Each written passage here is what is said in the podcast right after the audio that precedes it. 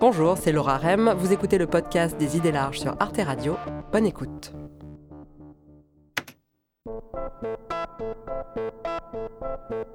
Ils sont nos héros modernes. Steve Jobs, Mark Zuckerberg ou encore Elon Musk.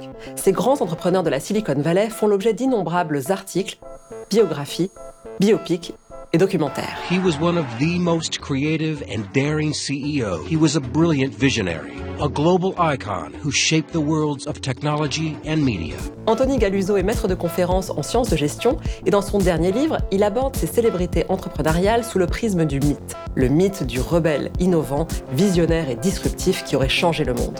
His goal is to make humanity a multi-planet species.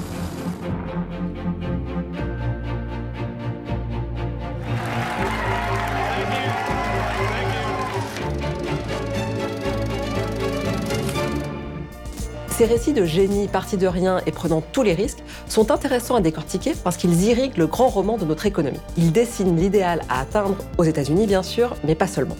I want France to be a startup nation. Comment s'est forgé cet imaginaire? Les entrepreneurs sont-ils réellement ceux qui portent les risques et produisent les innovations? D'où vient le mythe de l'entrepreneur?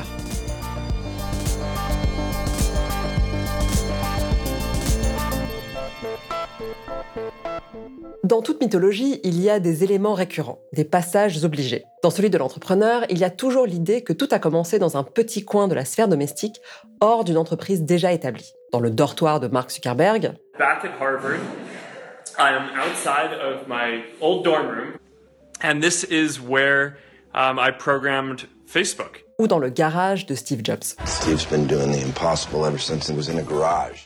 Ces moments dans le garage ont existé, ce ne sont pas des pures inventions, mais quand on examine de près l'histoire d'Apple, on se rend compte que cette scène a été montée en épingle dans les médias pour les nécessités du mythe, et qu'il y a eu d'autres lieux moins romanesques qui étaient tout aussi importants. Alors bien sûr, Steve Jobs n'est pas le seul entrepreneur mythique, mais il est sans doute l'un de ceux qui représentent le mieux la quintessence de la mythologie entrepreneuriale propre au monde de la tech. Dans la littérature entrepreneuriale, on présente souvent euh, l'entrepreneur comme un génie. Qu'est-ce que c'est qu'un génie? C'est un phénomène inexpliqué, effectivement. Donc, c'est quelqu'un qui va produire sans être lui-même le produit de quoi que ce soit, de qui que ce soit. Donc, on est vraiment sur un discours qui est parfaitement antidéterministe, antimatérialiste, antisociologique. Il ne faut pas chercher à comprendre. Or, on peut faire la sociologie des entrepreneurs, euh, tous les entrepreneurs qui composent le panthéon euh, entrepreneurial américain. Si on reprend le, cas de Steve Jobs, effectivement, il y avait ce journaliste, Malcolm Gladwell, il avait remarqué que beaucoup des grands entrepreneurs euh, de la micro-informatique étaient nés entre 53 euh, et 56, effectivement, parce qu'il fallait avoir à peu près 20 ans en 75.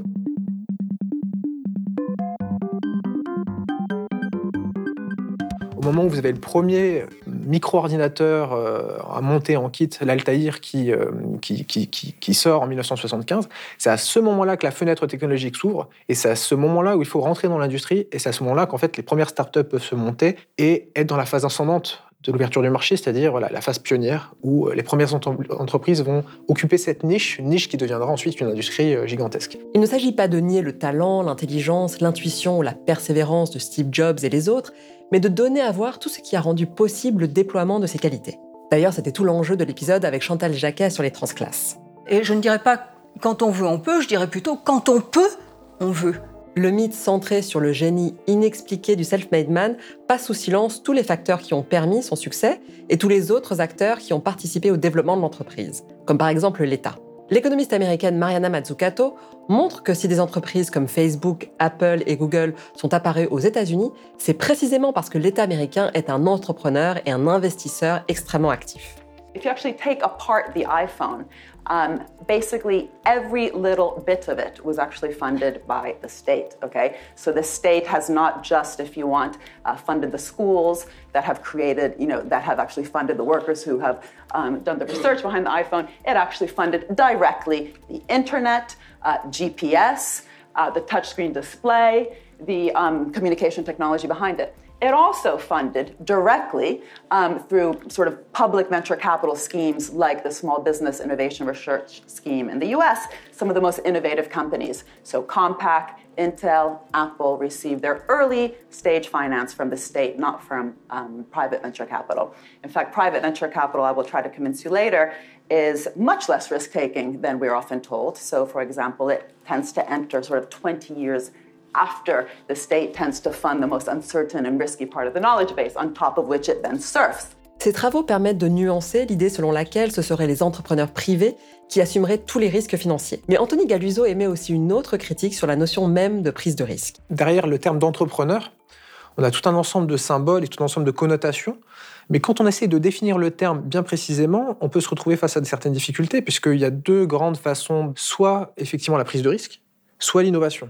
Et là, on est face à des problèmes euh, voilà, de nature philosophique, hein. c'est-à-dire que la prise de risque, est-ce qu'un ouvrier, euh, même dans les pays euh, de, capitalistes avancés, qui va risquer ses doigts, qui va risquer ses mains, qui va risquer son dos, voilà, la notion de risque, comparer ce type d'individu avec un individu qui va risquer des capitaux qui ne sont pas les siens, qu'il aura levés. Bon, c'est problématique. Et ensuite, l'innovation, comment concevoir l'innovation En fait, quand on analyse la façon dont ça se passe, dans toute sa complexité, en fait, quel est le processus d'innovation industrielle, on se rend compte qu'il y a tout un ensemble de parties prenantes, de managers, d'ingénieurs, qui en fait sont dispersés à la fois dans le temps et dans l'espace, hein, dans l'espace, dans un écosystème, euh, disséminés à travers toute une chaîne de sous-traitants, de fournisseurs, etc.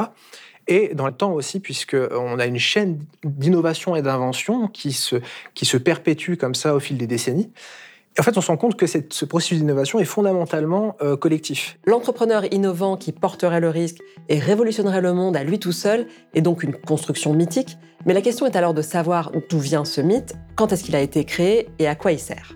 Les premières célébrités entrepreneuriales émergent à la fin du 19e siècle pour des raisons euh, technologiques, matérielles, hein. c'est-à-dire que fin du 19e siècle, on a des médias de masse qui émergent, une presse de masse, et donc là, on voit émerger le théâtre des célébrités. On va pouvoir connaître et fréquenter à distance, à travers les articles, des artistes de part et d'autre de l'Atlantique, mais aussi des chefs d'État, mais aussi des entrepreneurs. Thomas Edison, Carnegie, Rockefeller, ce sont les premières célébrités entrepreneuriales américaines qui ont une, une portée mondiale, hein, dont on parle dans la presse d'Europe de l'Ouest, par exemple. On a euh, en fait une économie qui est en totale mutation. On est passé d'un peuple de petits propriétaires indépendants de petits fermiers, artisans, commerçants. Et là, on est sur la métaphore de la main invisible du marché. C'est-à-dire, qu'est-ce que c'est que le marché américain à l'époque? Bah, C'est une myriade de petits producteurs indépendants, comme ça, qui, animent un marché anonyme.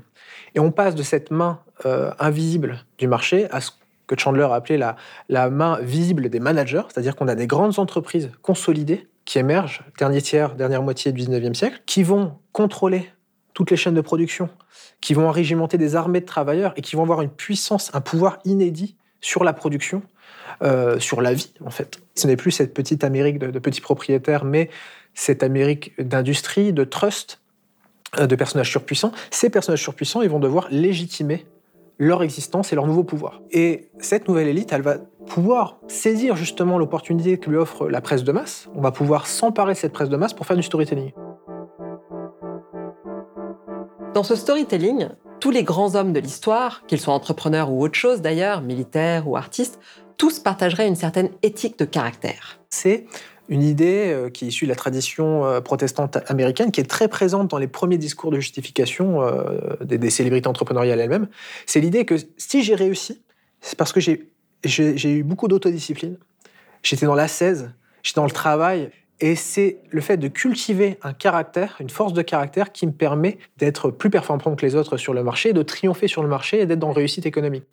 Euh, c'est aussi euh, Carnegie et Rockefeller qui parlent de l'école de la pauvreté. Parce que c'est des récits de self-made man, en fait, qui, qui parlent encore une fois de leurs origines très modestes et comment ils ont réussi à grimper. Oui, c'était une idée très répandue à l'époque. C'est-à-dire que je cite dans le livre des, des propos de Rockefeller et Carnegie qui disent mais naître dans la pauvreté c'est vraiment un don, c'est une chance parce qu'en fait on a la rage de vaincre, on est on est forgé par l'existence, par les épreuves et on a on se construit le caractère nécessaire pour être un grand entrepreneur.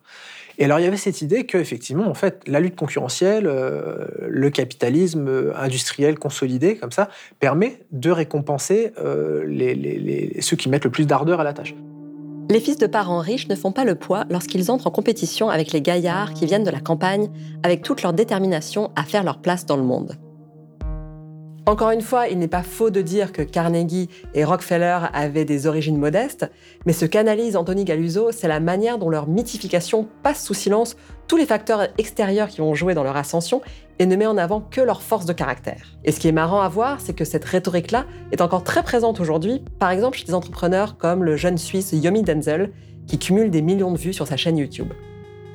Un des meilleurs trucs qui a pu m'arriver, c'est de naître pauvre. Tu vois. Je ne pourrais pas avoir la fierté que j'ai aujourd'hui si j'étais né dans une famille aisée. La société est injuste, mais il y a quand même une, part de justice. Je pense que tu vois, les choses sont en ton contrôle et j'ai envie de voir la vie de cette manière. Et je pense que les personnes qui sont vraiment déterminées, même si elles commencent dans des situations difficiles, de par des efforts, eh ben, elles peuvent arriver dans de meilleures situations. Donc, euh, j'ai pas de, de haine envers le système. Les grandes célébrités entrepreneuriales apparaissent donc à la fin du 19e siècle et on en a à nouveau aujourd'hui. Mais ce qui est frappant, c'est qu'on en trouve moins entre les années 30 et les années 70. Qu'est-ce qui se passe entre les années 30 70 On a finalement peu d'entrepreneurs qui ont été comme ça canonisés et qui Ouais. sont restés dans l'histoire. Alors non pas que l'économie américaine était morose à l'époque, au contraire, elle était très puissante. Il y a eu une Ouais. énorme montée en puissance de l'économie américaine, notamment à la suite de la Seconde Guerre mondiale. Mais simplement, on était dans une parenthèse socialisante. C'est-à-dire que là, de l'arrivée de Roosevelt au pouvoir, jusque le tournant néolibéral, effectivement, euh, bon, c'est bien démontré dans les travaux de 16 et Piketty, notamment. On a une politique fiscale qui est différente, qui est beaucoup plus redistributrice, donc on a moins d'ultra riches. Et en fait, on a des discours et des représentations de l'économie qui sont différentes. Ce qui arrive dans les années euh, 70-80, on a effectivement ce qu'on a appelé le tournant néolibéral avec Reagan, et on a en fait un moment de crise identitaire euh, qui s'exprime bien à travers la presse, c'est-à-dire voilà, on est concurrencé par les Allemands, par les Japonais, notamment au niveau de l'automobile. Il faut, il faut qu'on trouve l'énergie en soi dans, notre constitution nationale pour renaître. Et en fait, effectivement, avec euh, voilà, toute l'influence des néolibéraux, on va avoir mobilisé dans la rhétorique, dans les nouvelles façons de s'exprimer. Alors on trouve ça aux États-Unis, mais aussi en Grande-Bretagne, mais aussi, aussi, dans la France mitterrandienne. hein. C'est-à-dire la revalorisation de l'énergétique et individuel euh, entrepreneur qui en fait réinvente les capacités industrielles nationales et qu'on va, va dans les rhétoriques, dans la, les prises de parole publiques des responsables, qu'on va valoriser en expliquant que c'est quelqu'un qui se prend en charge, qui n'est pas un assisté, euh, qui en fait est un créateur. Et c'est de, de cet individu que la nation va tirer son énergie.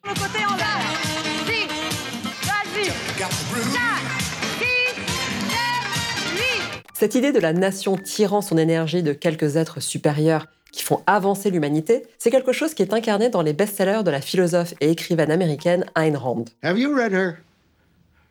Rand. Atlas Shrugged. That's the one. Alors Ayn Rand est relativement peu connue en France, mais ses livres sont parmi les plus vendus aux États-Unis. Elle est l'écrivaine préférée de Donald Trump et Angelina Jolie. Sa philosophie, qu'elle nomme objectiviste, défend le principe de l'égoïsme rationnel. What is self sacrifice? You say that you do not like the altruism by which we live. You, you like a certain kind of Ayn Randist selfishness. I uh, would say that I don't like is too weak a word. I consider it evil. And uh, self-sacrifice is the precept that man needs to serve others in order to justify his existence, that his moral duty is to serve others. That is what most people believe. To. I say that man is entitled to his own happiness and that he must achieve it himself, but that he cannot demand that others give up their lives to make him happy. Ayn and nor should he wish to sacrifice himself for the happiness of others. I hold that man should have self-esteem. Dans ses romans, et notamment Atlas Shrugged, La Grève en français, ces héros incarnent toujours le génie du capitalisme que rien ne doit entraver, ni la régulation étatique, ni l'idée pernicieuse d'intérêt général.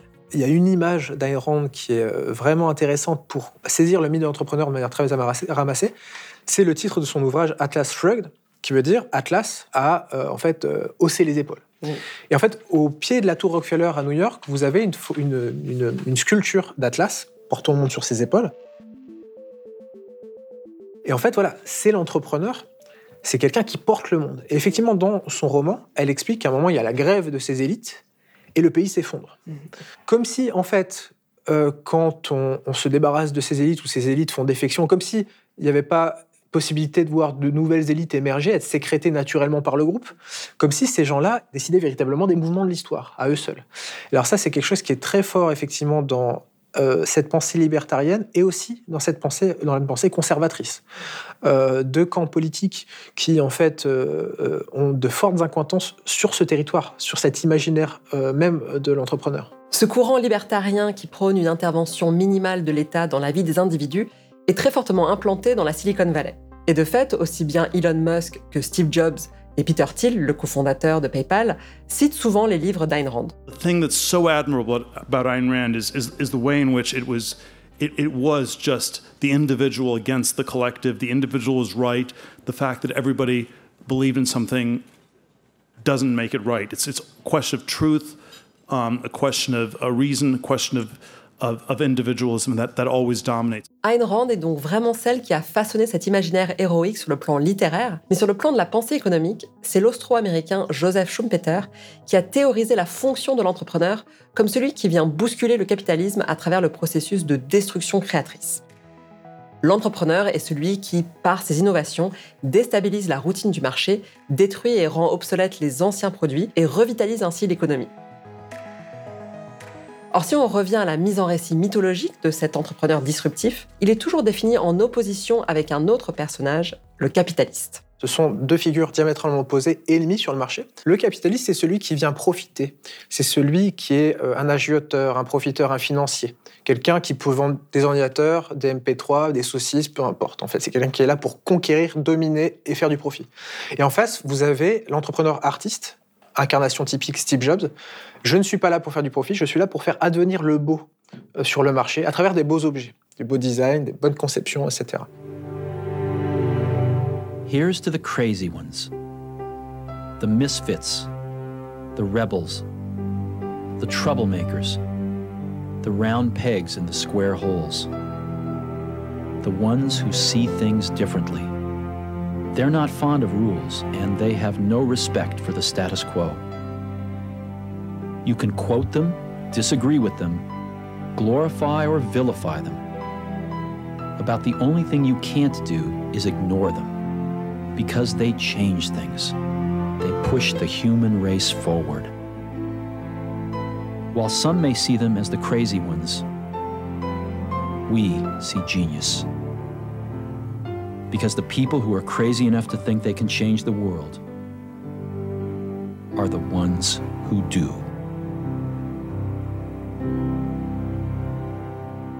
Et on est sur vraiment euh, un cadre de référence qui est celui de l'humanisme, le progrès à travers la technologie. Et alors ça, c'est quelque chose qui est très fort. Et dès le début, dans le storytelling de Steve Jobs, et encore jusqu'à sa mort, hein, à l'article de la mort, quand en fait il donne ses, dernières paroles qui vont être rapportées dans sa biographie par Isaacson, euh, il dit, il, cite encore Bill Gates comme son némésis, comme son ennemi, comme euh, l'inverse, en fait, le strict opposé de sa personne, expliquant voilà, c'est quelqu'un qui est mu uniquement par le profit, c'est un capitaliste. Bill est un homme d'affaires gagner des parts de marché était plus important pour lui que réaliser des chefs-d'œuvre. L'humanité et l'art ne sont pas inscrits dans les gènes de Microsoft. Et pourquoi ça ne tiendrait pas ce jeu de rôle-là? On ne peut pas distinguer effectivement euh, euh, l'entrepreneur euh, innovant et le capitaliste un peu plus opportuniste qui va juste essayer de, gagner de l'argent. Pourquoi ça ne tient pas? Qu'on soit un, entrepreneur mu par l'idée de faire advenir des beaux objets ou par quelque autre motivation noble, ou quelqu'un qui est vraiment intéressé par le profit, la conquête, la domination, au final, on alimente un même système qui est un système capitaliste, en fait, hein, un système qui est basé sur euh, de l'exploitation et l'expropriation. C'est-à-dire, on va capter toute une intelligence qui va circuler dans des écosystèmes, on va essayer de la capter euh, à son profit et à son avantage, à l'avantage de son entreprise. Et au final, euh, c'est une logique qui dépasse ces acteurs. C'est-à-dire que quelqu'un qui s'investirait réellement sur les marchés en faisant fi de cette logique, euh, ne pourrait pas survivre. Et en fait, il y, a, cette dichotomie entrepreneur-capitaliste permet en fait de moraliser euh, le système économique. C'est-à-dire que certes, l'économie capitaliste, c'est euh, une économie de prédation où il y a des profiteurs, des agiteurs, etc. Certes, mais régulièrement, on a le héros entrepreneurial, le justicier, qui arrive pour faire triompher la création destructrice, c'est-à-dire pour révolutionner les marchés. Voilà, un marché qui était endormi, somnolent depuis 10, 20, 30 ans, que se partageait un petit oligopole quelques profiteurs, etc. Il va venir tout bouleverser, tout réinventer. Et au final, en fait, c'est un opérateur de justice. Le marché réussit à reconquérir sa vertu à travers l'entrepreneur héroïque. Même si ce mythe de l'entrepreneur est profondément historiquement américain, on retrouve en France cette figure de l'autodidacte disruptif, par exemple sous les traits de Xavier Niel et Free, qui a chamboulé l'oligopole de SFR, Orange et Bouygues Télécom. Vous payez en France les prix les plus élevés d'Europe, voire les prix les plus élevés du monde. Alors il arrive que le masque de l'entrepreneur se fissure et que la réalité de la logique capitaliste transparaisse. C'est par exemple ce qui s'est passé pour Steve Jobs en 2010, au moment de l'affaire des suicides d'ouvriers de Foxconn, qui est le principal sous-traitant chinois d'Apple. Depuis le début de l'année, 10 employés de cette usine se sont suicidés. Une usine gigantesque. 300 000 employés fabriquent ici des composants pour des géants de l'électronique.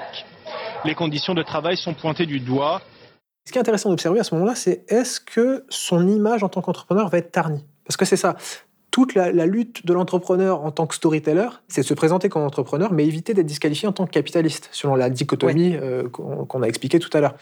Euh, là, il faut éviter d'être disqualifié. Or, cette disqualification, elle avait déjà touché dans l'histoire de l'entrepreneuriat un autre entrepreneur, fin 19e siècle, qui est Carnegie.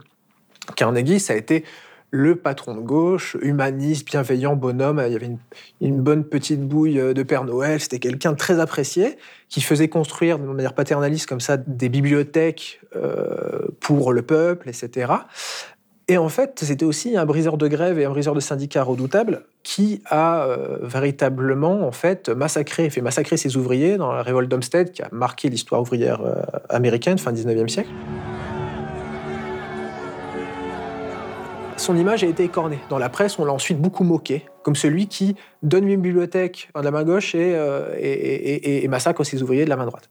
Allait-il se passer la même chose pour Steve Jobs? On pouvait se poser la question en 2010 quand c'est arrivé. On se rend compte que certainement à la faveur de la mondialisation et la dissémination des, chaînes de production, il a été relativement épargné, puisque un an plus tard, il est mort et on n'en a plus véritablement reparlé. Et quand on fait le bilan aujourd'hui, on conçoit toujours Steve Jobs comme un créateur qui flotte dans le monde des idées et qui n'a aucun rapport concret avec la production.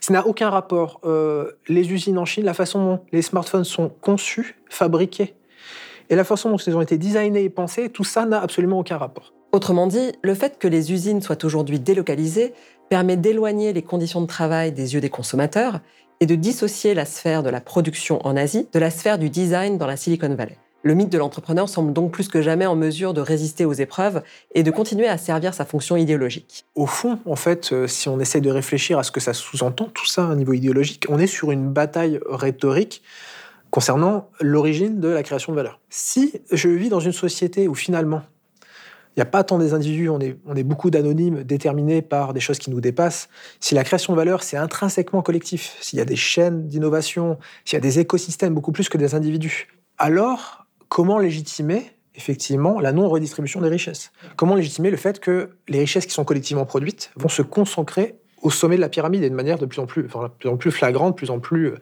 euh, importante?